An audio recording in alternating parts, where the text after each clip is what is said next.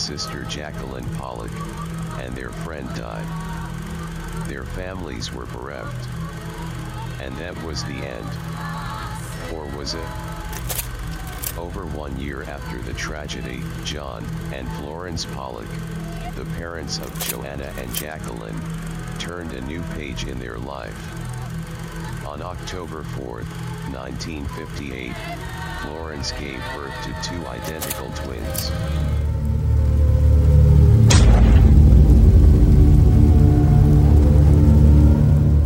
¿Crees en la reencarnación?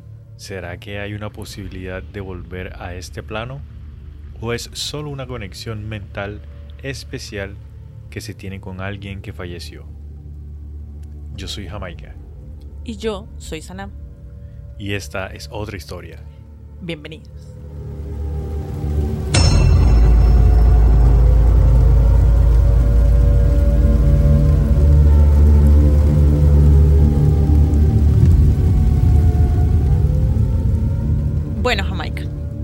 ¿Qué más, señorita?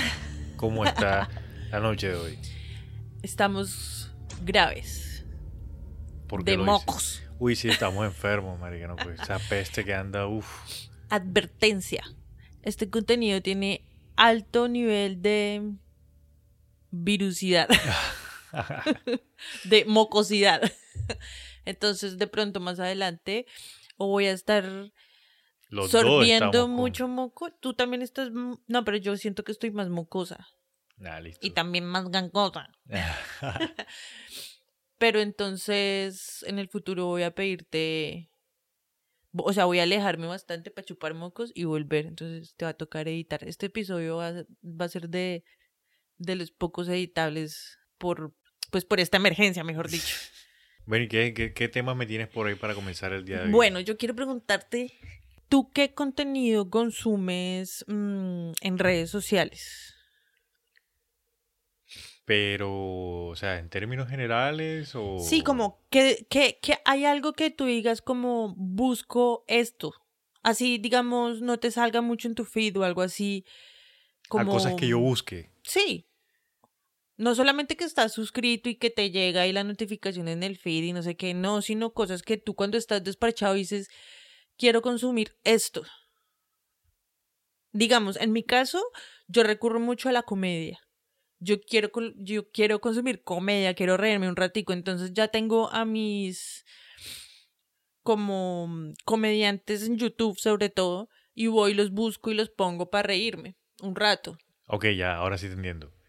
Depende de la red... Bueno, sí, depende de la red social, porque te pongo- voy a explicar un poco. Cuando, o sea, yo no busco como tal contenido. Cuando me meto a YouTube, que voy a buscar algo, por lo general busco eh, gameplays de algunos videojuegos para ver cómo están, como próximos lanzamientos, Ok, eh, noticias. sí. Eh, también me gusta ver deportes, entonces busco como las mejores jugadas de la temporada que se acaba de pasar. En realidad es solo fútbol, no deportes. O sea, de lo que más veo es NBA y de deportes y fútbol. ¿Esos Ya. son tus deportes favoritos? Sí, Ok. El mío es el tejo, ¿ok, amigos? El tejo. pero hay veces que cuando estoy así como que desparchado y me quiero reír, pues me meto en Facebook, marica, porque en Facebook la mayoría de cosas que me salen a mí son, son memes, son videos de risa, son cosas chistosas, animalitos y no sé qué, pero son cosas chistosas. Y cuando quiero como que tengo tiempo también y quiero como que ver cómo está la gente, eh, los paseos a los que la gente se fue, eh, lo, lo que hizo en el puente y tal, eh, me voy a Instagram. Y cuando quiero ver comedia, comedia de otros lugares que no sea Colombia, eh, me voy a TikTok, porque a mí TikTok me bombardea con stand-up, pero un montón. Que es todo ese orden que usted tiene. Yo tengo de todo en todo lado. No, Pero mira que me acordé, o sea, eh, digamos, a mí me gusta entonces comedia, ¿no? Eh, muchas veces cuando quiero como soltar todo el día y Sí. como quedarme un rato sin pensar mucho, así como uf, en relax, busco videos de limpieza. Sí, me gusta ver como... OCD alert. Pero no me gusta. Ahí está el OCD. No me gusta tanto, por ejemplo, el. ¿Cómo es que es, es lo de los soniditos? ACPM.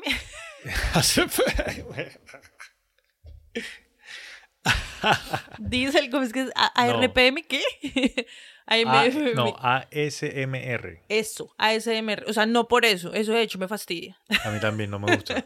Para nada. Sino porque visualmente se me deschimba, por ejemplo, los que lavan las alfombras. Me gusta el resto, cómo va quedando. Sí. Entonces eso me relaja como la vista, la imagen, la mente, todo así, uff. O, o sea, sí, cosas así. Cuando quiero ver, no, todo el tiempo estoy viendo gente porque yo en todas las redes sociales sigo gente que yo voy conociendo. Si me hago entender, Sí. entonces eso es severo desorden. Lo que sí no hago es que hay mucha gente que me fastidia, que pone la misma foto en Instagram, en Facebook, en las historias, Yo en hago eso. Toctis, en WhatsApp, en el estatus de WhatsApp, porque eso ya también se puso otra, se volvió otra red social prácticamente. En todo lado, la misma foto del mismo video. Uy, eso me estresa resto. A la final ya soy como no quiero saber de esa persona por un buen rato. Mutear 30 días. Ah. No, no sé, o sea, no es que lo tenga organizado, sino que eh, siempre lo he utilizado as- así. Entonces ya como que Mm. el algoritmo entonces de Facebook me muestra una cosa, de Instagram me muestra otra cosa. Y ponle tú en Instagram siempre me muestra como que las personas más cercanas, como mis amigos más cercanos, vainas así. No me muestra gente X. Yo por lo menos no soy de los que busca contenido en Instagram porque son vainas que no, en realidad no me interesa. Ya, es puro fashion, pura como que... ah. Solamente gente que no conoce. Sí, a mí Mm. personalmente me pasa eso, que gente que conozco me sale. Y lo otro es que yo no sigo gente que no conozco y no sigo artistas ni nada de saber nada, solamente gente que O conozco. sea, usted lo tiene para chisme. Más o menos, sí. Y en el, en el TikTok, como ahí sí busco comediantes, entonces ahí me bombardean con comediantes. Y he conocido muchos de la nueva generación de comediantes de Estados Unidos. Hay algunos que tienen cosas buenas, interesantes. Ay, hijo de puta. Yo he conocido también muchos colombianos, porque somos de Colombia y hay que apoyar el talento colombiano. Aquí abriéndole los ojos. ¿Entiende, señora? Pero bueno, bueno. No, solo que tenía curiosidad, porque nunca te había preguntado eso, de hecho. Y hoy ya estaba pensando porque estaba escuchando un comediante. Eh, como tengo gripita, entonces dije, ay, quiero subirme un poquito el ánimo porque estoy por la shit. Entonces eh, lo busqué y me salió una crítica que estaba ahí con respecto a que no tenemos ni puta idea qué es lo que en realidad estamos consumiendo en redes sociales. Comemos tanta mierda en redes sociales, marica, que no podemos ni siquiera segmentar. Yo lo tengo segmentado. Sí, pero entre tanto y tanto te sale un poco de basura que tú ni te imaginas. Ah, sí, claro. Y eso va quedando en el subconsciente. Entonces el man estaba hablando de eso y tal. Y yo, bueno, pero yo quería era reírme, no moverme la cabeza más. Entonces, bueno, cortico intro, tema relajado, ya. Sí, un temita relajado, Sí, casual. Vamos, lo a ver si nos reímos, vamos a ver si nos reímos un rato. No, este De- tema no es para reírse. Lo siento, los voy a enredar, así que alisten un- una hojita y un esferito para que anoten las vainas que les va a explicar. Bueno, antes de que entremos con el tema como tal, yo te voy a, a comentar algo. El momento geek de la semana. Y con ustedes, Jamaica, en el momento geek de la semana. Bueno, para todas las personas que de pronto no saben, les quiero comunicar, pero yo me imagino que ya se tuvieron que haber enterado. Igual aquí hacemos la cuñita. El 6 del 6 del 23, hace dos días, salió nada más y nada menos que el juego Diablo 4. Ese es el que cuando lo fuimos a comprar te preguntaron que si eras mayor de edad. Cuando compré el Se ve la 3, cara de cucho que ya tiene. sí, cuando compré el 3, sí me preguntaron que si era mayor de edad por Oh, el ¿sí? contenido, que no sé qué, sí. Ah, Y salió Diablo 4. Oh my god. La gente, hay muchas personas, o sea, hay personas que están esperando este juego desde hace como 3, 4 años. Y al fin salió y al parecer está cumpliendo con las expectativas. Entonces, para las personas ahí, les tiro el dato, ya salió, vale 70 dólares. Está bien caro el hijo de madre juego. Sí, esas. Y, Esas vainas son caras. Ah, y imagínate que sacaron una versión, Pirata. no, eh, como premium, que tú podías jugarlo 5 días antes del lanzamiento, costaba 100 dólares. Solamente para cobrarla, a- eh, para jugarlo antes, del Antes que lanzamiento. los demás personas, sí. Y en esos cinco días hubo una persona que ya completó el juego y llegó al nivel máximo que es nivel 100. ¿En el- cinco días? El man se echó 52 horas, imagínate. Bueno. Así pegado uno detrás de otro. Ta, ta, ta, ta, ta, ta, ta. No, pero eso ya es también. Bueno, a la final, ¿qué? No, yo no me puedo quejar porque yo me como una serie en dos, tres días. Sí. Mucha gente, yo me- cuando vi la noticia, mucha gente decía como que, bueno, esta persona que no trabaja, no tiene vida, no tiene familia. Pues no debe tiene-". vivir de eso, claramente. Sí, pero imagínate, 52 horas ahí pegado. Nah, eso son pruebas. Ah. Bueno, y ahora sí. Volvamos con el tema. Ah, bueno, yo también quería contar algo. Para los que no sabían y si algo les cuento, creo que Samantha va a regresar a de Sex and the City. Pero si esa serie ya se acabó. Es que están como que reencauchando, tú sabes. Estamos en la era de la- del reencauche. Van a que otra película. Creo que sí. o a- ahorita creo que sacaron una serie última. Yo no me la he visto, la verdad, que mamera. Yo me quedo con lo que ya tienen. Ah, bueno. Ponerse a inventar huevonas ahí. No mentiras, ya ahora sí, ya lo que vino. me pone a inventar usted ahí. Bueno, el día de hoy vamos a. El tema que vamos a tratar el día de hoy son las gemelas Pollock. Ajá. Este es un tema de reencarnación. De reencauche. No mentiras. No, Oye, una, una reencarnación. reencarnación es un reencauche. Pues teniendo en cuenta de qué significa una reencarnación y todo eso, ¿no? O sea, es como reencauchar la vida. Volví a la misma vaina. ¡Pap! Bueno, esa es la creencia que se tiene, ¿no? De que cuando una persona reencarna, como que es la, es la misma persona tal cual, los mismos pensamientos, las mismas ideas de esa persona que, que falleció y que como que vuelve a la vida. De hecho, ellas están vivas. Sí, Creo. sí, ellas nacieron en 1958 y más adelante vamos, Mm. pues obviamente vamos a entrar en detalle qué es lo que pasa, Que es lo. Sí. pero durante la vida de ellas hubo una persona que estuvo como al tanto, chequeándolas, hablando con ellas, que no sé qué, a ver si su vida pues era normal. Y ¿El investigador? ¿Te normal. refieres al investigador? Sí, el investigador. Yo este caso lo conozco es por ese señor. I- Ian Juan Dukis, Ian Stevenson, Ian Sebastian, Stevenson. algo así es. Yo ese caso lo conozco por ese man, ¿Por qué por ese man? porque él estudiaba esos casos. Ah, el man era un médico, biólogo, psiquiátrico, mejor dicho, el man era un duro, si me Sí, entiendes, en duro. medicina. en psiquiatría. Y era médico, primero fue médico. Y el man trabajaba en un hospital, no sé qué, dice más, pero estaba muy obsesionado con un tema que es la oxidación de como de la piel, como cómo se va descomponiendo la piel. Y entonces decía que había- tenía que haber una conexión en cómo te ibas descomponiendo de acuerdo a, mm, a algo que te había pasado. No necesariamente tenía que ser un trauma físico, sino también psicológico. Entonces el man es muy creyente, era de mm, lo que ahora le decimos descodificación. Bueno, en fin, ahí vamos hablando. Sí, ahí vamos hablando porque Sí. eso yo no lo tenía claro. Yo tenía entendido que él había sido el director de una universidad en la parte de psiquiatría, dio clases en otra universidad. Y sí, lo que tú dices, fue médico y, o sea, según lo que yo tenía entendido, el man eh, escribió cuatro libros sobre estudios que él hacía con base a, a la reencarnación. Ya. Sí, O sea, él nunca dijo, no, sí, la reencarnación es real. Él lo que hacía era que los casos que le llegaban a él, él los investigaba y él presentaba lo que había encontrado. Digamos, pasó esto, aquí está. En este caso, pasó esto y las conclusiones son estas. el man duró casi 40 años camellándole a eso. A eso, sí. Él, lo que él empezó, o sea, digamos que la, como la parte como que él conecta con la parte psiquiátrica es por la somatización de las enfermedades, es la palabra, parce, ya Ok. me acordé. Entonces, como tú somatizas una enfermedad, un, sí, un- o una emoción, eso se manifiesta en el cuerpo y eso afecta la manera en la que tú mueres. Y entonces ahora tras del hecho el man empezó a descubrir que hay una conexión de todo ese proceso con volver a No, mejor dicho, eso es Bueno, un sí, ya. Comencemos entonces. Como les había comentado, queridos amigos, vamos a hablar de las gemelas Pollock. Entonces, empecemos hablando de la familia de las niñas. El papá de las niñas, el señor John Pollock, nació en Bristol en 1920. Se crió en la iglesia de Inglaterra antes de convertirse al catolicismo.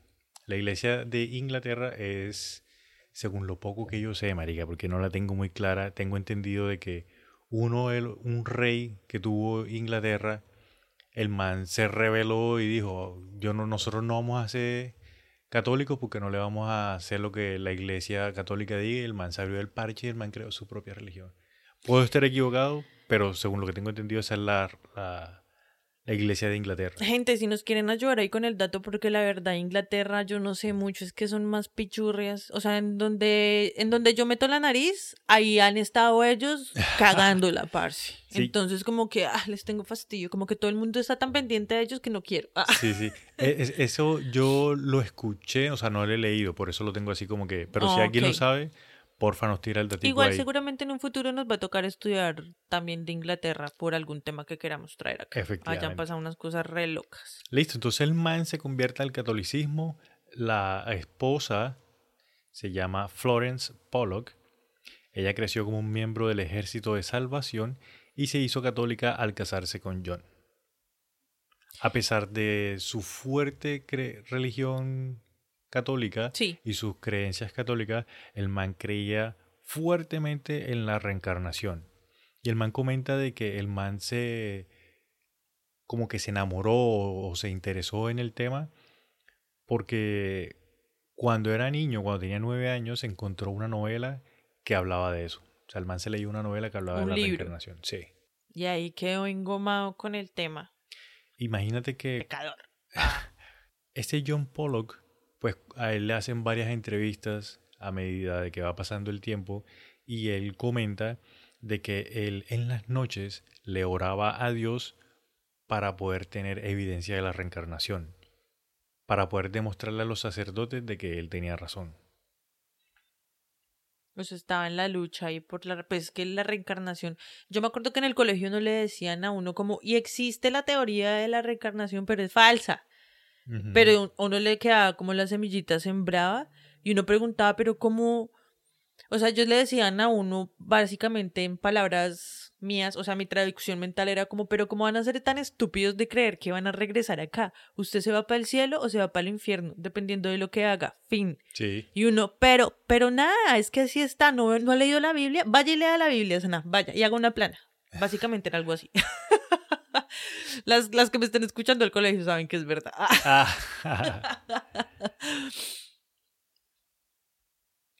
Los Pollock abandonaron la iglesia en la década de los 60 en el momento del nacimiento de las gemelas. John creía fuertemente en la reencarnación, pero Florence, su esposa, no creía en la reencarnación. No, ella era más, Incrédula. sí, pero más obediente a, a su dogma y a su cosa. Ok. Joanna Pollock nace en 1946. Fue la primera niña que ellos tienen. Y fue la primera hija de la pareja. En 1951, la familia se muda a Exham, en Northumberland. Y allí nace su segunda hija, Jacqueline. Como los padres tenían un negocio de abarrotes y, y también hacían entrega de leche, Sí, pues las hijas, las niñas, fueron criadas eh, principalmente por su abuela. Pues los papás pasaban todo el día en la calle entregando leche. Tú sabes que antes eso era súper importante, en los Estados Unidos y en allá todo el Europa. mundo. Yo me acuerdo Sí. que mis abuelos, de parte de mi mamá, campesinos, Sí, ellos hacían con leche, o sea, ellos trabajaban con vacas, pues. Y tenían ceros terrenos, el Sí. potrero allá, donde íbamos y uno se iba y se metía en la zanja y se ensuciaba. y se- ah. Eso las nuevas generaciones no tienen ni puta idea de eso. Sí, de ir a untarse de mierda de popo el zapato. ¿Qué va? Bueno. Y todos los días Jamaica. ¿Qué sábado? ¿Qué domingo? ¿Qué festivo? Ah.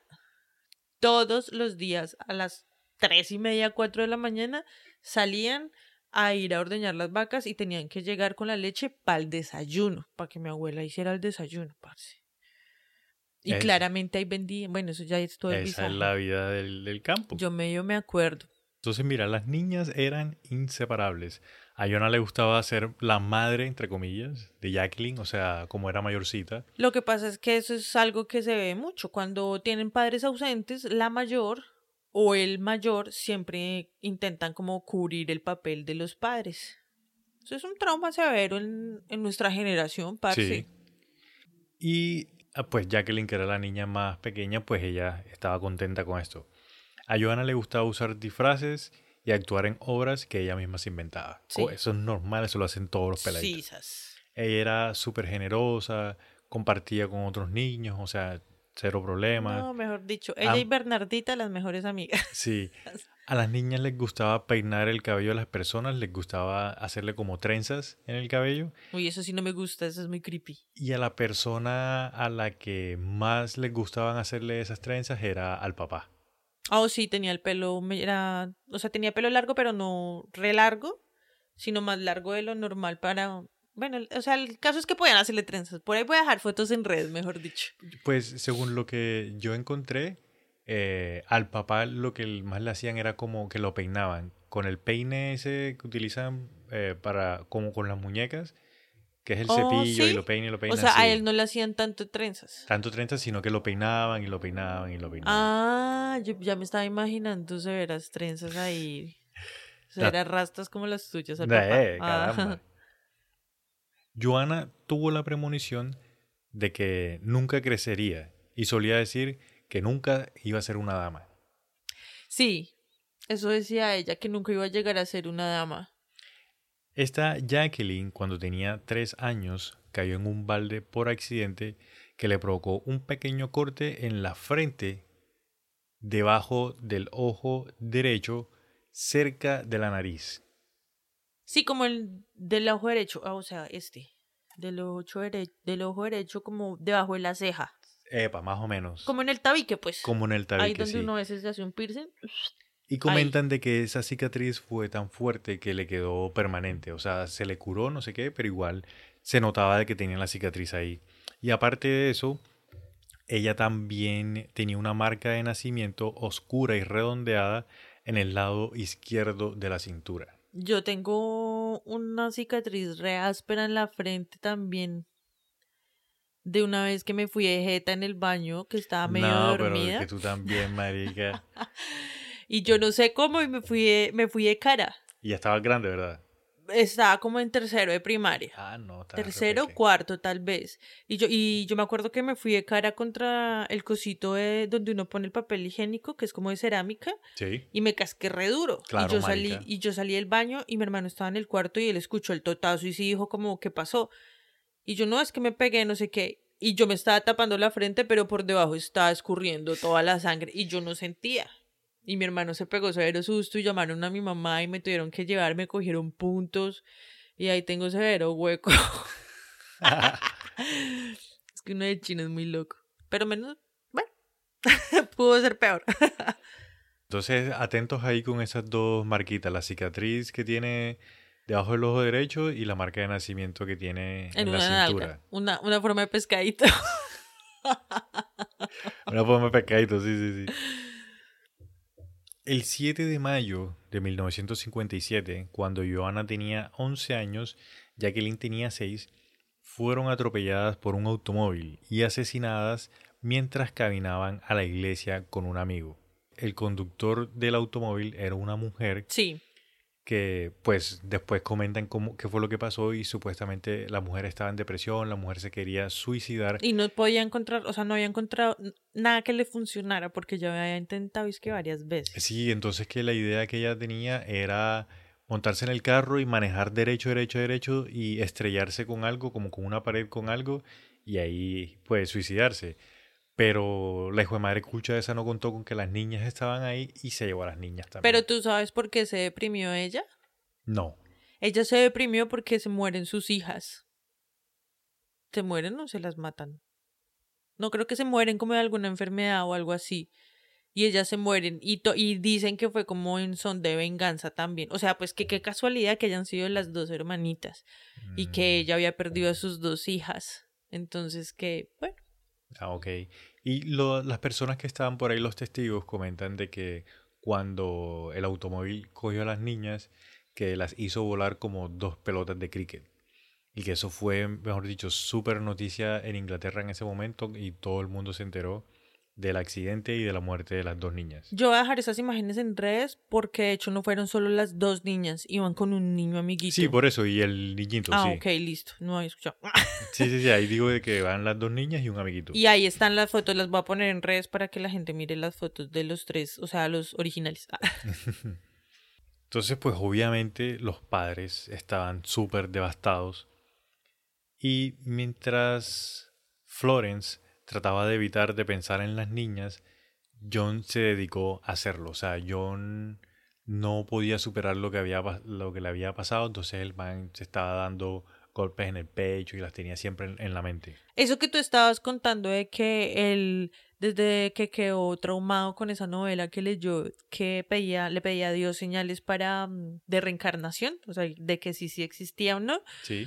Era lo que dicen, ¿no? Era la culpa que a él le carcomía de que se le habían llevado a las dos niñas. Pero él tenía la esperanza de que iban a regresar, o sea, si me entiendes? O sea, el man decía como, esta es mi prueba, esta es mi prueba, pero al mismo tiempo era la culpa, sentimientos encontrados como oh, mardica, mi esposa sufre. Ah. Mira que precisamente, solamente como para complementar eso que tú acabas de decir, el día del accidente, John comenta de que él tuvo una visión de las niñas en el cielo. ¿En serio? Sí. A la vez de, de Bernardita. Perdón. Florence, la mamá de las niñas, volvió a quedar embarazada. Y John se convenció de que Joanna y Jacqueline estaban a punto de reencarnarse en la familia como gemelas. O sea, el man estaba súper convencido de que iban a venir como gemelas. Pero mira que ahí dicen también de que no había gemelos en las familias. Precisamente, sí. Mira que Florence, o sea, no creía de que iban a llegar gemelas y fueron donde el médico y el médico les dijo de que solamente iba a ser un niño, de que, o sea, la Sí. examinó y basándose en la palpación, los latidos del corazón, el feto y el lo que tú dices. Sí, porque en esa época, digamos que todavía no había, ah, ¿cómo que se llama esta cuestión? Eh, radio, no. no, radiografía Eco- no. Ecografía virtual en 3D. en 3D. Animada con AI. Sí, no había eso, entonces como que el man le hizo ahí la... Pues el chequeo tal, y dijo, no, es solamente un bebé, y el man también les dijo lo que tú acabas de decir, de que ninguna de las familias tiene historial de gemelos, entonces va a ser solamente una niña. Sí. Y el 4 de octubre de 1958, Florence dio a luz a las gemelas, a las que llamaron Gillian y Jennifer. Jennifer tenía una marca de nacimiento que se parecía a la cicatriz de Jacqueline y la segunda marca de nacimiento en el mismo lugar de la marca de nacimiento de Jacqueline, en la cintura al lado izquierdo. Entonces es como Gillian es Joanna, la mayor, y Jennifer es Jacqueline, la menor. Porque de hecho sí, en, en el- los informes dicen que Gillian adquiría como, era más mandoncita. Sí, Entonces que ella era la mayor, como ella no tenía ningún rasgo de cicatriz, ni de pescadito en la cola, ni nada de eso, entonces era el rasgo y muchas cosas que decían, uy, sigue, sigue contando. Bueno, eso es como una pequeña introducción de qué fue lo que les pasó a las niñas, de dónde vienen las niñas, como un trasfondo de los papás. En el principio del capítulo nosotros arrancamos hablando del señor que hizo toda la investigación, este Ian Stevenson. Entonces ahorita vamos a hablar de un par de cosas que el man hizo al respecto en este caso. Bueno, entonces ponle cuidado, el man Sí, cumplía el mismo año que tú. El El, mismo mismo año, el mismo día que tú, el 31 de octubre, cumplía años. Murió como en el 2007 o en el 2010, no me ok, acuerdo. sí. Entonces, el man estaba enfocado en estudiar la oxidación de la piel y de cómo se, se descomponían los tejidos. Y de cómo eso influenciaba en la psicomatización. Perdón, es psicosomatización de los traumas. O sea, cómo afectaba eso en, en la mente, o sea, cómo la mente afectaba en, las, en los traumas del cuerpo. ¿Listo? Entonces, de hecho hay una como una rama de la medicina que no es muy reconocida porque pues por lo que trata, la payasean mucho, que es la medicina psicosomática, que es de donde viene prácticamente toda la biodescodificación. Ok, sí he escuchado de eso. Sí, has escuchado, sí, como que eh, empiezan a relacionar las heridas físicas con causas o raíces emocionales. Entonces, cuando tú corriges la emoción, se te quita el dolor de espalda. Sí. La, emoción adecuada, bueno, en fin. Y eso, cómo influye en la calidad de vida de las personas. Bueno, entonces también adelantó estudios con el LSD, con como con esa en esa época del hipismo y toda esa vaina.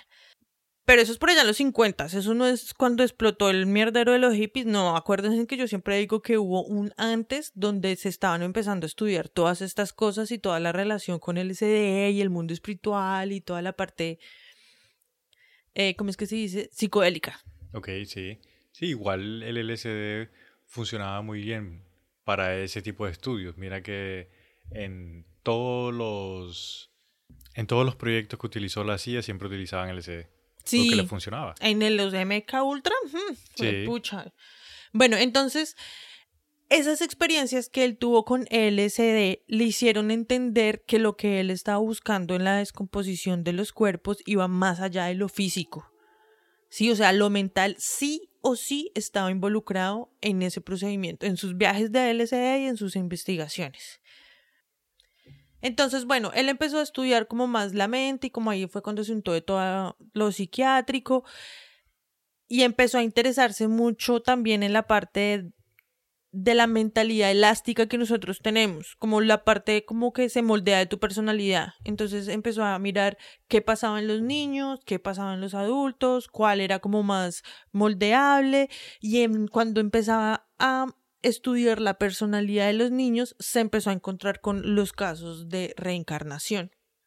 Y ahí fue cuando dijo como, uy, son así. Y ahora no solamente qué pasa cuando se descompone, o sea, qué influye para que se descomponga, se oxide el cuerpo, cuerpo. pues, para que uno se muera, mejor dicho, físicamente, Sí. sino que eso tiene de pronto alguna otra conexión mental con otro mundo completamente diferente. Entonces el man, es- eso era lo que estaba intentando hacer, investigar eso. ¿Sí me hago entender? Pues más o menos, marica, porque eso está bien enredado. O sea, yo lo que tengo entendido que lo que estaba intentando hacer el man era- lo que había mencionado previamente, de que él estaba investigando, o sea, como él estaba en el campo de la psiquiatría, estaba estudiando la mente, entonces quería ver que si en realidad sí había un más allá y que si las personas podían reencarnar como tal, precisamente por lo que tú dices, porque en los niños era donde más se presentaban esos casos. Entonces el man, en todos los estudios que hizo, el man no decía de que sí, la reencarnación sí existe, el man solamente mostraba los datos que había recopilado en todos los estudios que había hecho. Lo que pasa es que él sí creía en eso. Él decía, Marica, ahí hay algo. Porque estos niños, estos casos, como el de, el de las gemelas, que es uno de los más famosos, tienen algo, tienen que tener algo, pero no sé qué es eso. Entonces el man se dedicó a investigar y a recopilar información de diferentes casos alrededor del mundo donde se comprobaba que sí hay algo, que sí existe la reencarnación, pero que no tenemos ni puta idea de qué es. ¿Sí me entiendes? Sí, sí, de, de hecho sí recuerdo de que, eh, o sea, él sí creía en la reencarnación. Sin embargo, pues de acuerdo a lo que yo encontré, él nunca en sus libros o en sus estudios confirmaba al 100% de que la reencarnación Cero, existía. sí. Es que por eso lo payasean, porque dicen como, ok, si usted dice que encontró ciencia y que es severo el putas, pues, pero esa teoría que usted tiene es, es cuantificable, sí es cuantificable. Es medible, sí es medible, pero es demostrable, baila, porque no sabemos cómo, no sabemos por qué, todavía no sabemos, ¿sí me entiendes? Sí, ni siquiera como ese proceso real. Entonces, no es baila, no nunca pudo ser concluyente esa investigación, listo. pero ahí están los casos. Entonces, hablemos un poco de lo que él hizo con Las chicas. Con las chicas. En 1963, cuando las chicas tenían las gemelas, tenían cuatro años, conoció a la familia en su casa. Él entrevistó a los padres detenidamente, o sea, le hizo una cantidad de preguntas, examinó a las niñas y pues quería ver las marcas de nacimiento. Él se volvió a encontrar con la familia en 1967 y mantuvo correspondencia con ellos hasta su próxima visita en 1978, cuando las gemelas ya tenían 20 años. En ese momento, eh, cuando las gemelas tuvieron 20 años, que estaban grandes, les mandaron a hacer un análisis de sangre para determinar la psicosidad. O sea, querían ver si eran gemelas idénticas. Y el examen eh, demostró de que sí, de que las gemelas eran idénticas. Y a pesar de eso, había uno que tenía una marca de nacimiento y la otra no tenía la marca de nacimiento. Según lo que encontré, dicen de que hay una posibilidad de 20% de que así sean gemelos ¿Idénticos? idénticos de ADN y absolutamente de todo, pueden que uno nazca con una marca de nacimiento y el otro no. O sea, sí se han visto casos. Sí, uy, pero es que yo me pongo a pensar el proceso de gestación de, de ese embrión que se divide en dos y que sale gemelar y que son completamente exactos, pero nunca serán iguales. Qué visaje, ¿no? Eso, es como un milagro. Ah. Florence Pollock, la mamá de las gemelas, murió en 1979 y Ian Stevenson visitó a John Pollock y a su nueva esposa, así como a Gillian en 1982 y continuó manteniendo correspondencia con John hasta que él falleció en 1985.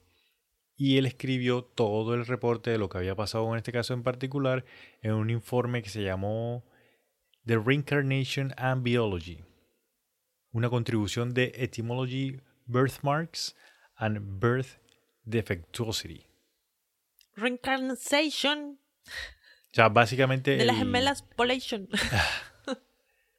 Entonces, en ese libro, que pues en español sería como una contribución a la etimología de las marcas de nacimiento y los defectos de nacimiento. Gracias.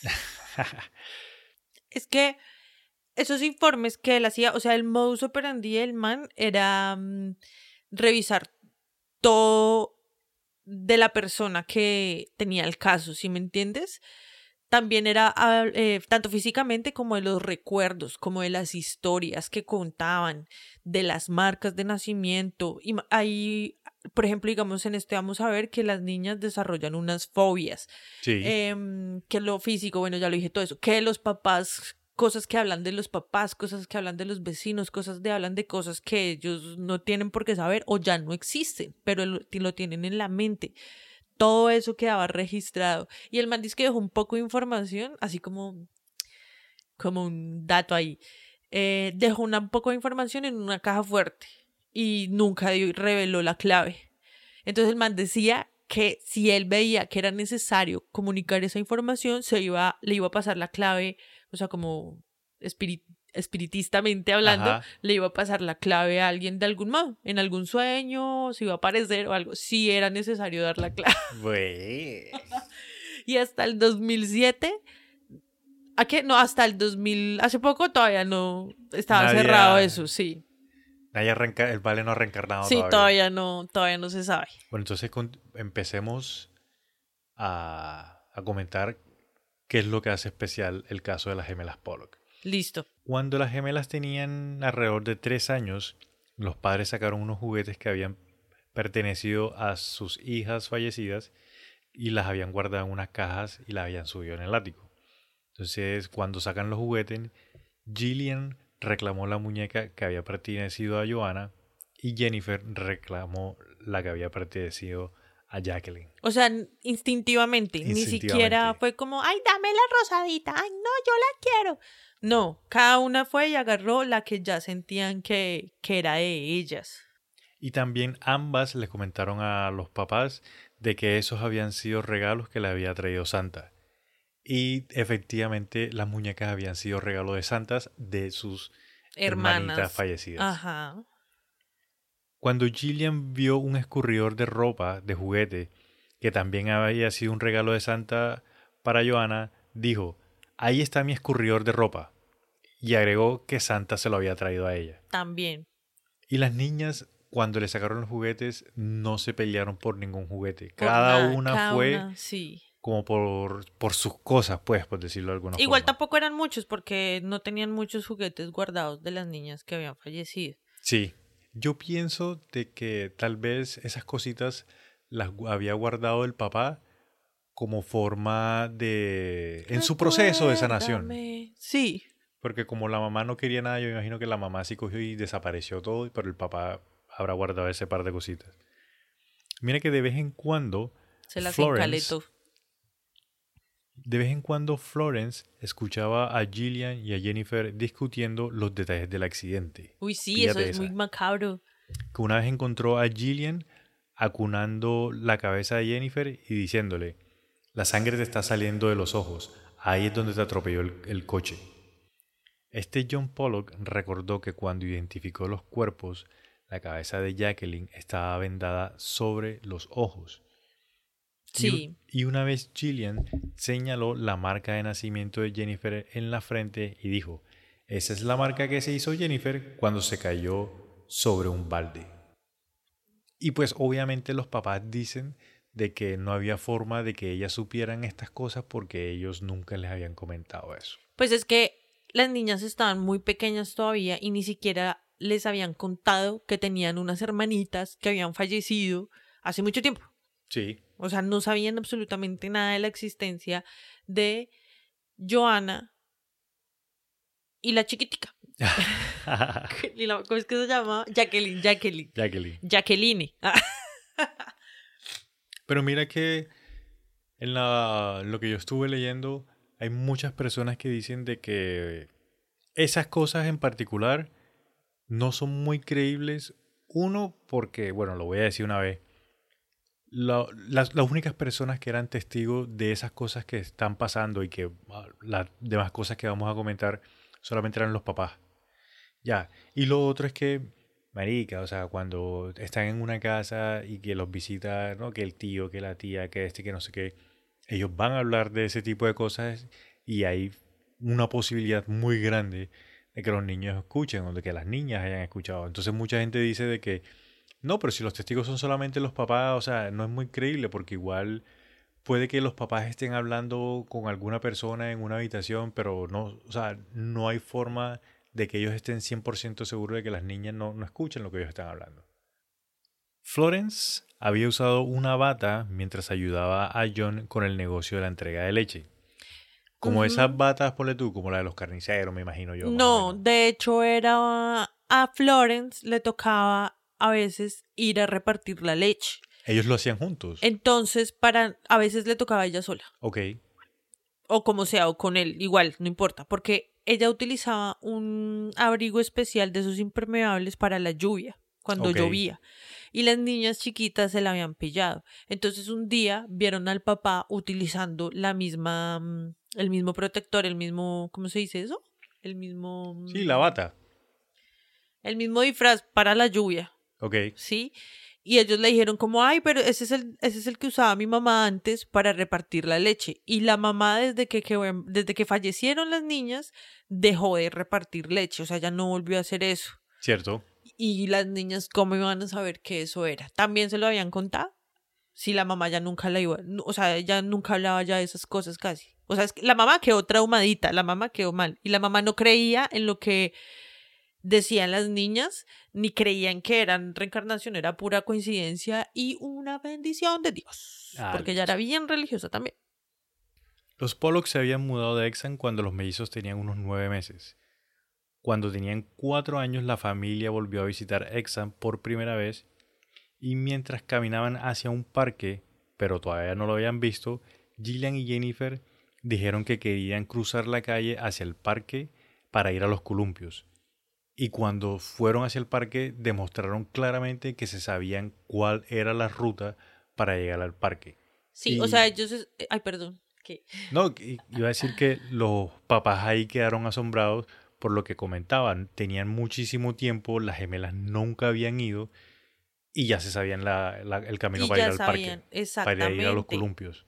o sea, la- estaban pidiendo, ni siquiera sabían que había un parque porque no podían ver a través de las paredes. Ah, Entonces, obviamente, pero sabían cómo llegar. Sí, Entonces, eso también se lo dijeron los papás. Le dijeron, aprendas este caminito, mamita. No, pero sea, tampoco. Yo sí, o sea, yo por un lado sí entiendo lo de que algunas cosas de pronto la escucharon, algunas cosas. Se Pero- sugestionaron las niñas. sí, pero allá vamos a entrar en las cosas que son más difíciles de ex- ex- explicar. Explicar. Las enigmáticas. Mira que las gemelas mostraron comportamientos similares a las de sus hermanas fallecidas. Igual que las niñas mayores eran muy unidas y a Gillian le gustaba ser madre de Jennifer. Lo que Jennifer aceptó. Lo mismo que había pasado con las hermanitas, las, las gemelas lo estaban haciendo. Ajá, repetían. Sí. Las gemelas, cuando buscaban ese instinto materno, o sea, cuando querían estar como que con un, entre comillas, padre, sí, padre, no buscaban a la mamá y al papá, buscaban era a la abuela. Y lo que tú comentas, la mamá eh, Florence, ella ya había dejado de trabajar y estaba ahí pendiente y de hecho las estaba cuidando desde que nacieron. Sin embargo, las gemelas siempre que querían algo iban era donde la abuela. La que había criado, pues la que había cuidado a las hermanitas que habían fallecido. Sí, es que ese, ese abandono es cosa seria porque uno piensa que abandono solamente es cuando no responden por uno, pero ¿de qué sirve tener a unos padres ahí contigo si nunca te van a prestar atención? ¿Cierto? Por diferentes cosas, ¿no? O sea, tampoco es que... Bueno, en fin, no se vayan a pelear. Las gemelas también eran como sus hermanitas que les gustaba peinar a las personas, que les gustaba hacerle trenzas Al y papá, que les encantaba peinar al papá. Tal hacerle cual. rastas al papá. y comentan que Gillian era más sociable y generosa con otras niñas, mostró el mismo interés de vestuario y la actuación que tenía Joana. En términos generales, era Joana, tal Sí, cual. Tal cual. Ya viene la parte que tú estás esperando, la parte de las fobias. Las gemelas tenían efectivamente fobias con los automóviles. Y su madre comenta, Florence comenta de que cuando las niñas iban a cruzar la calle, como que se azaraban y estaban muy pendientes y como que miraban demasiado antes de cruzar. Sí, Sin embargo, la misma madre, como ella no creía, como tú dices, ella decía de que ella entendía ese comportamiento porque a las niñas las estaban enseñando a cruzar la calle y les habían dicho como que tienen que estar en la juega, tienen que mirar bien, pero entonces era un poco extraño, digamos, el, extremismo por parte de las niñas de, del cuidado, el extremo cuidado antes de cruzar. Además de que por más que tuvieran cuidado como fuera, a veces les, pues cuando van caminando por la calle o lo que sea, les pasan carros por el lado y se asustaban así súper exageradas.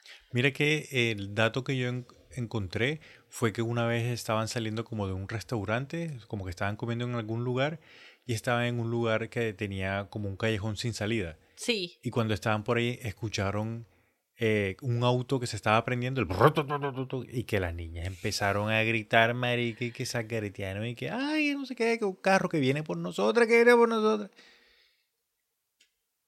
Severo show ahí que hicieron. Y era el papá que iba a recoger. Ah, Cuando, en el momento de que las hermanitas que fallecen, fallecieron, Jacqueline todavía estaba aprendiendo a escribir y la maestra de Jacqueline estaba preocupada porque ella agarraba el lápiz con el puño. ¿Tú sabes que niños que cogen el lápiz con el puño completo? Sí, no con los deditos, sino que con los puños. con todo el puño, con todos los dedos. Eh, Jacqueline es la menor, ¿no? Recuerden. Sí. Bueno, listo.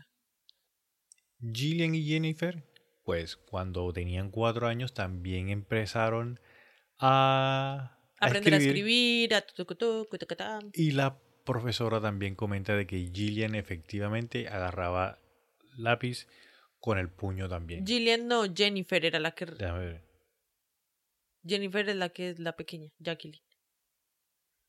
Oh, sí, correcto, sí, perdón. Jennifer era Es la que que. es un poquito es que me enredado. enredo, no me pude. pero, amigo, De perdón, hecho, pero no. los de hecho nombres- dicen que Jennifer a la final pues sí pudo como que soltar la mano y poder escribir con los deditos, pero que de vez en cuando lo seguía haciendo con Con el puño. con el puño, con todo el puño.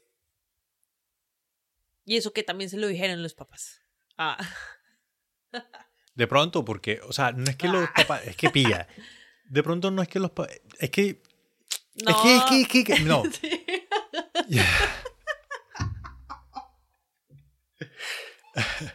Es que sabes qué es lo que pasa. Mira, te voy a decir una vuelta y les voy a comentar aquí a los amigos. A ver, Yo de una, Yo entiendo eso porque cuando yo era más joven que vivía con mi abuela, pues mi habitación estaba cerca a la sala. ¿Listo? Entonces había momentos, pues yo siempre estaba jugando mis videojuegos, tenía mis audífonos, estaba en el computador y hab- habían veces en los que llegaban eh, familiares, llegaba gente a visitar a mi abuela, se sentaban en la sala con mi abuela y empezaban a hablar ya de sus cosas privadas, de sus cosas personales. Habían veces en las que yo con mis audífonos escuchaba el... Y se y me- ponía a echar chisme. y me quitaba los audífonos y yo escuchaba todo lo que estaban hablando, marica. Y me escuché de problemas y escuché vaina. No, que esta se está metiendo con este y no sé qué. y Pero eso yo- es cuando tú estás más grande. Cuando tú tenías cinco años, ¿hacías eso? ¿Te acuerdas sí. de eso? De pronto, marica, yo no sé. O sea, yo Ah. no me acuerdo, pero las niñas de Ay, pronto...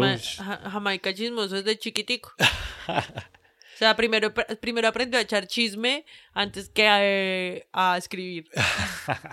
Pues a mí mi mamá me decía que tenía mala letra, que tenía letra horrible. Uy, yo Tú me dices que tengo letra horrible. Yo a veces pienso que tengo una letra horrible, pero que yo recuerde siempre escribí con los deditos. Yo no te digo que tienes letra horrible, yo te digo que tienes una letra grande, pichurria. Horrible y dice, mira esa vaina tan... No, parece, no, que, no. parece que fuera médico. Usted". Bueno, hablemos de ah, un poco de algunos de los signos físicos que tenían las niñas. ¿Listo? Listo. Entonces, Johanna era esbelta, igual que Gillian. De la misma forma, la, tenían la misma complexión, algo robusta. Gruesita. Sí, la complexión de Jennifer coincidía con la de Jacqueline. Más flacuchentica. Sí. Johanna tenía un modo de andar más abierto que el de Jacqueline. Ah, bueno, esta Y ya es- no sé. Ah. Y esta diferencia también se manifestó en Gillian y Jennifer. Todo, es que todo se manifestó. Se, se sacaban un moco con la derecha. Según Florence Pollock, la marca que tenía del lado izquierdo estaba un poco más deprimidita, con un poquito más hundida. Y que la cicatriz que tenía en el ojo cerca de la nariz, Sí. que eran más notables cuando hacía frío. Oh, sí, las condiciones de clima cambian las cicatrices. Y que más nadie en la familia de Florence ni de John tenían marcas de nacimiento similares. Solamente ellas dos tenían esas marcas. O sea que, qué casualidad. Sí. El investigador Ian Stevenson, el man dice de que como los gemelos eran monocigóticos, o sea, idénticos, Idénticos. Vienen de un mono, de- vienen de un cigoto. La genética no puede explicar las marcas de nacimiento de Jennifer y es poco probable que la causa sea la impresión materna, Ay, perdón. o la influencia psíquica de la madre en el feto. Como Florence, pues marica, como la mamá no creía de que las niñas iban a reencarnar, pues no es muy probable de que ella haya como influenciado, que haya con su pensamiento haya creado las marcas. Las marcas. Porque eso es algo que dicen también, que dice el señor Stevenson, de que hay veces con algunos gemelos que cuando la madre está piensa que piensa, piensa que piensa en algo, como que le transmite a través de los pensamientos, como que cualidades o aspectos físicos a los bebés. Pues es que eso hace parte de la mm, somatización, ¿sí me Correcto. entiendes? Porque si yo puedo traspasar la información a mi cuerpo de acuerdo a mis emociones y a mi, ¿cómo es que se dice? Eh, gestión de emociones, pues entonces claramente cuando estoy alimentando a un bebé en mi vientre también tengo la posibilidad de enviarle esa misma información. De hecho, dicen, por ejemplo, que los niños salen muy asustados, muy nerviosos, eh, salen con mañas, que tengan los papás, tanto el papá o la mamá, por ejemplo, Sí. son conductuales. Hay, hay niños que nacen y tienen ciertas muecas que son del papá. Sí. ¿Y cómo hace para pasárselas? Pues mentalmente, parce. Eso Se es- las comunica, ¿sí me entiendes? Eso es como, tú has visto las fotos de cuando el papá se acuesta a dormir con el bebé y que los dos duermen exactamente en la misma posición. Es algo más o menos así. Entonces, Ajá. teniendo en cuenta este ejemplo que te acabo de dar, el doctor Stevenson dice que de pronto el papá, hablándole a Florence, fue el que influenció el comportamiento de las niñas. Uy, pero tienen que ser un nivel de magos muy ásperos para hacer eso. Y la verdad, no creo que haya sido, o sea, tan así, si me entiendes, tan influenciado. Ese, ese tipo de cosas pasa más es inconscientemente, gente. A menos ustedes, o sea, tendría uno que hacer un muy buen trabajo mental para poder lograr, i- lograr imprimir en una célula información que uno desee de ese grado, ¿sí me entiendes? Sí, Del grado de que tengas un grano en la nariz, algo así, ¿sí me entiendes? sí. O sea, por una parte, eh, el doctor, digamos de que durante el estudio pensó que el papá pudo haber sido el que influenció, pero más adelante el man en el libro que escribe al respecto, Sí. el man pone en el libro de que le resulta inconcebible de que Jones y Florence pudieran moldear el comportamiento de las gemelas de manera tan exacta para que coincida con el de las hijas fallecidas. Que puede de que sí haya influenciado en algún aspecto, ponle tú, como el del ejemplo de dormir que dijimos ahorita, Ajá. pero que no sea tan perfecto y tan exacto como el comportamiento de las gemelas. Por ejemplo. Exacto. Sí.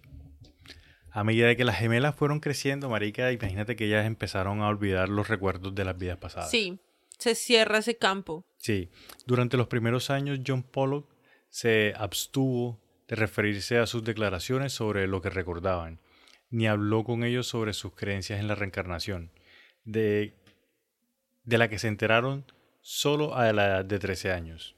O sea, cuando las niñas ya tuvieron 13 años fue que el papá empezó a decirle, Ustedes lo que- tuvieron unas hermanitas y les pasó esto, y ustedes cuando eran niñas hicieron esto y esto y no sé qué. y están medio loquitas, miren a ver si no se revisan. Ah, Entonces, para las personas que de pronto pensaron de que no, el papá les había dicho o les decía hasta los 13 años fue que el papá habló con habló las niñas. con ellos directamente. Exactamente. Es que de hecho, o sea, pues no sé, yo tengo esta información y la voy a botar acá, y suerte. Se supone que alguien que ha preñado, bueno, una mujer está embarazada, Por favor. entra en periodo de gestación, ¿listo? Entonces, esa discusión de que hay, que si es un niño, que es un bebé, que es un feto, whatever. O sea, eso no lo vamos a traer acá. Digamos que de una parte más metafísicamente hablando, al niño, al feto, perdón, se le empieza como que a introducir el alma, entre comillas, a introducir. ok, sí. aproximadamente desde la semana número 16. Si no estoy, o sea, es que no estoy muy segura de esa información, pero me tendría que leer todo un hijo de puta libro para, es que no me acuerdo, creo que es 16. Desde la semana 16 empiezas a recibir a, en tu pequeño embrión Sí. la información álmica. Sí, o sea, eso que te va a llenar y todo lo que tienes que desarrollar, toda la mente, conciencia, bla, bla, bla, bla, bla, bla. Empieza a, a, a insertarte. ¿Por dónde? Por donde la mollejita. Por la mollejita, sí. O sea, que sería como en la glándula pineal, creo yo, ¿no? Yo hago esa asociación. ok, yo tengo entendido que la mollejita es el hueso temporal. Aunque también puede ser incluso hasta el mismo, eh, el, el último chakra, Puede ser. no el tercer ojo, el de la corona. Claro, tan marica, yo es que la pineal, por la misma corona se empieza a meter la información que va a regir toda nuestra vida, pues prácticamente, más o menos hasta los siete años. O sea, eso no es que mientras tú estás en la panza, ahí llega ahí toda la información. No, esa información va entrando, porque esa información es energía. Y tú eres tan chiquito que no puede captar toda esa cantidad de energía todavía. Entonces, a medida que te vas desarrollando y que vas creciendo, vas recibiendo esa información. Y ahí, básicamente, ahí no hay velo del olvido. Sí sabes lo que es el velo del olvido, ¿no? Sí, sí, sí. Listo, entonces ahí, bueno, espero que sepan amigos, el velo del olvido es una teoría Ay, que dice que cuando nacemos nos olvidamos de todo, fin, listo, entonces, eh, como el, el chakra corona está abierto y está recibiendo toda la información, pues también está mezclándose esa información. Y por eso es que los niños hay que hacer, hay que aprender a escuchar a los niños, hagan caso. Pero mira que... Vienen con información rarita. No, diciendo eso que tú dices de que los niños hasta los 7 años están recibiendo información, eh, pues es muy cierto. Te tengo dos casos. Uno, el que tú, no sé si tú recuerdas, en un capítulo que tú comentaste que ¿El de la que nos escribió? Sí, la amiga que te escribió. claro que me acuerdo. Que dijo de que tuvo una niña, estaba embarazada, la perdió y volvió a tener la otra niña y que cuando estaba chiquitica le dijo, no, es que tú no estabas lista todavía, mami. Algo así, ¿cierto? Yo no estaba lista, que la bebé no estaba lista, para nacer todavía, que le faltaba un poquito que se relajara. Bueno, imagínate que escuche otro caso en el que, eh, pues, el papá dice de que el niño a los dos años empezó a hablar de un tal John que no, que sí, que John, que hacía esto, que no sé qué, que estaba súper enamorado, que él hacía, vivía en tal lado y no sé qué, que John no tenía dinero para proponerle matrimonio a la esposa, entonces que no compró un anillo, sino que le llevó unas flores y sí se casaron y no sé qué, e investigaron para ver si ese John sí existía y, el man sí existía, marica.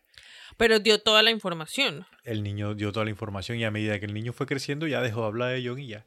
Sí, ya, se cierra ese velo ya digo, se pone el velo, perdón, se termina de, instalar el alma. Acuérdense en que somos una máquina perfecta.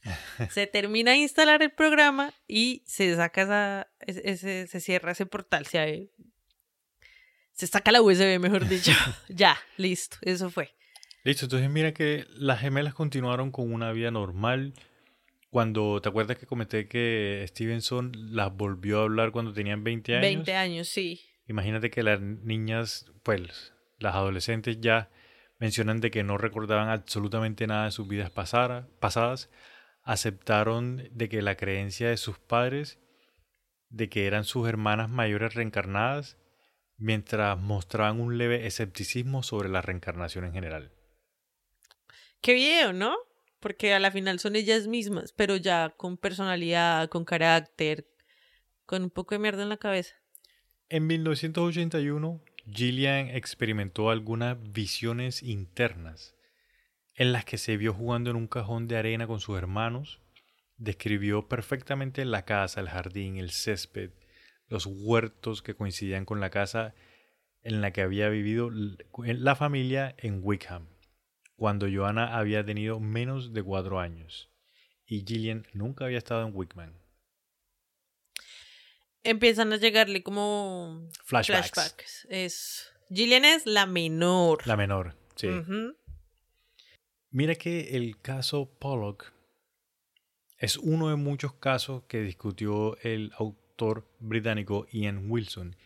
Y una de las cosas que este señor decía era lo que yo te estaba comentando al principio, de que era muy difícil o es muy difícil creer la veracidad de la historia y de las cosas que pasaron porque los únicos testigos de esas cosas eran los papás, exactamente. Y como los papás, marica, pues el papá principalmente era el que creía fuertemente en la reencarnación. Aunque hay ciertos documentos que dejó Ian Stevens de la investigación donde, de lo que ellas contaban también en sus, como en sus mini entrevistas.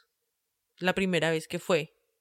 Igual yo no creo que haya mucha sugestión o sea, hay cosas que si uno dice como, bueno, sí, lo que tú dices pudo haber sido influenciable, de pronto le contaron a alguiencito que fue a visitarlos cómo habían muerto las niñas y las otras escucharon y empezaron a montarse en el papel y, y empezaban a hablar de eso. Bueno, eso sí es cuestionable, pero las señas, las cómo se comportaban, cómo trataban a los muñecos igual que sus hermanas, eso no se lo podían transmitir los papás tan fácil como para que si, ni los papás yo creo que se daban bien cuenta de esas maricas como para decirle a las otras niñas que actuaran de esa manera tan ¿sí me entiendes? Sí, es que el hecho de que los comportamientos de las niñas sean tan exactos y también las características físicas sean tan parecidas es lo que le da veracidad al caso. Lo otro también, como ya habíamos comentado, el doctor Stevenson pues el man, marica, el man es súper creído en el campo en el que está, el man tiene muchos estudios, el man fue director de muchas vainas. Entonces, 40 años de investigación solo en reencarnaciones. El, eso también hace de que le da le dé veracidad a, a, esta historia. Y además tenga dos cosas en cuenta. ¿Listo? La primera es que Ian Richardson, el... Ian Richardson. Ian Stevenson. Ian, el, el científico loco. Ah. El man era cero esotérico, cero, ¿sí me entiendes? O sea, el man lo que hacía era desde su punto psiquiátrico. El man jamás, lo que tú dices, al- dices al principio, el man jamás se puso a inventar de que hay, de que sí, de que fantasmas, de que mira que el man sabía que había algo más allá porque él conocía esos casos, ¿sí me entiendes? Sí. Entonces el man sabía que había algo más allá, pero no sabía qué era. Pero reunió información suficiente como para decir, hay algo más allá, marica. Toca ponerle cuidado.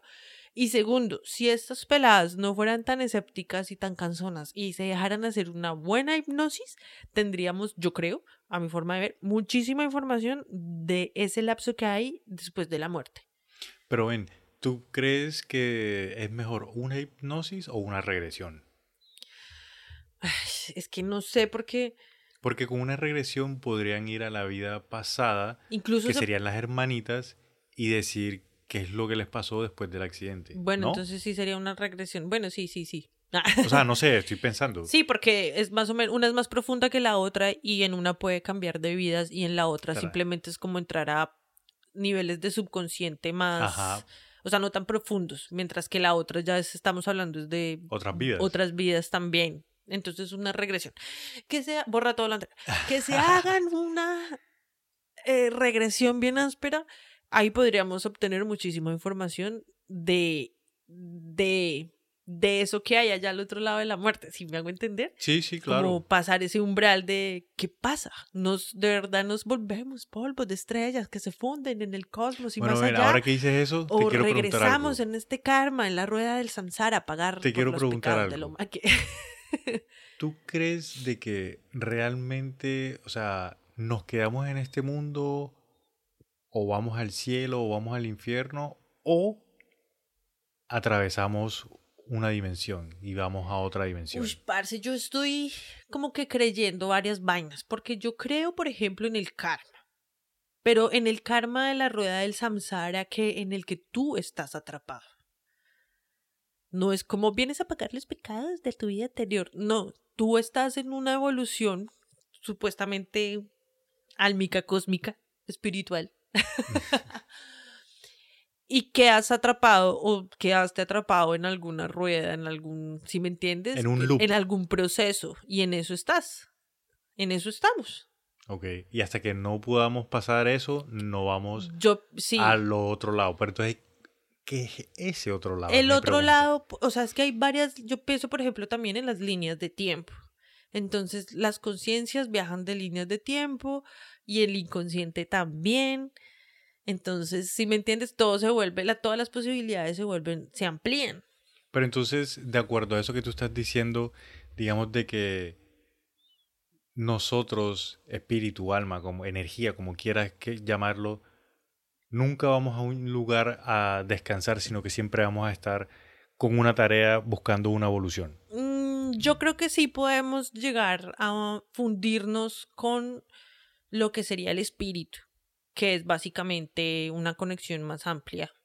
Si me hago entender, es como la, la película de Soul, parce, en la que tú subes y algunos van a volver a reencarnar y otros ya van a hacer otros temas y algunos otros evolucionan porque es como, como una carrera universitaria en la que tú eliges a dónde vas y aprender qué, ¿sí me entiendes? La película de Soul, la del man de jazz. Sí, Ok, Sí, o sea, yo pienso que en parte es como eso, pero el problema también está en eso, porque tú vienes aquí a trabajar unas cosas, pero te envicias, te lavan el cerebro, se apoderan de tu energía, de tu voluntad, y entonces tú terminas obedeciendo a ciertos seres que hay acá de por sí ya encerrados en este mundo que se alimentan de eso, que se quedaron pegados y también encuentras entonces otras energías y otras mm, otros expec- es- expe- Espectros. Espectros. esa onda, espectros, o sea, hay muchas cosas que influyen, ¿sí? No existe, ahí, es cuando uno dice como no existe una sola verdad y que las cosas son así, así, así. No, es que de todo tiene algo de, de cierto, si me hago entender? Ok, entonces, como para ponerlo de una forma sencilla, cuando uno muere, dependiendo al estado de conciencia, de energía, de espiritualidad o de dependiendo a lo que usted quiera creer, uno elige si va a hacer una cosa o dependiendo de lo que uno hizo acá, tiene que volver a regresar. O sea, hay, o sea, no hay un solo lugar, no hay un cielo y un infierno, sino que hay un espectro de muchas cosas a las cuales uno puede llegar en el, entre comillas, más allá. Lo primero es, por ejemplo, ser conscientes, lo que hoy en día se está manejando con el despertar de la conciencia y no sé qué, si me entiendes, que es caer en cuenta de que eh, el cuerpo es un vehículo, de que no estamos acá para trabajar, para... Para trabajar, ganar plata y comprar cositas. No, y pagar deudas con las que compramos cositas que no necesitamos. Sí. Para demostrar, o sea, si me entiendes, para ser feliz, para demostrarle a otras personas, sí, sí, sí. Eso, eso, tú ya sabes, yo, amiguitos, yo sé que también ya la tiene. Nos quedamos encerrados en esos loops de venganza, de división, defendiendo ideales que a la final están un poquito vacíos. sí, o sea, como que nos perdemos en eso, entonces lo primero es adquirir la conciencia de que hay una eternidad, de que hay un plan más allá del de nosotros, sin enfrascarnos en una religión, por ejemplo. O bueno, ok, listo, quieres seguir una religión, pero entonces en la juega, porque ¿cuál es la religión? ¿Qué mandatos está siguiendo?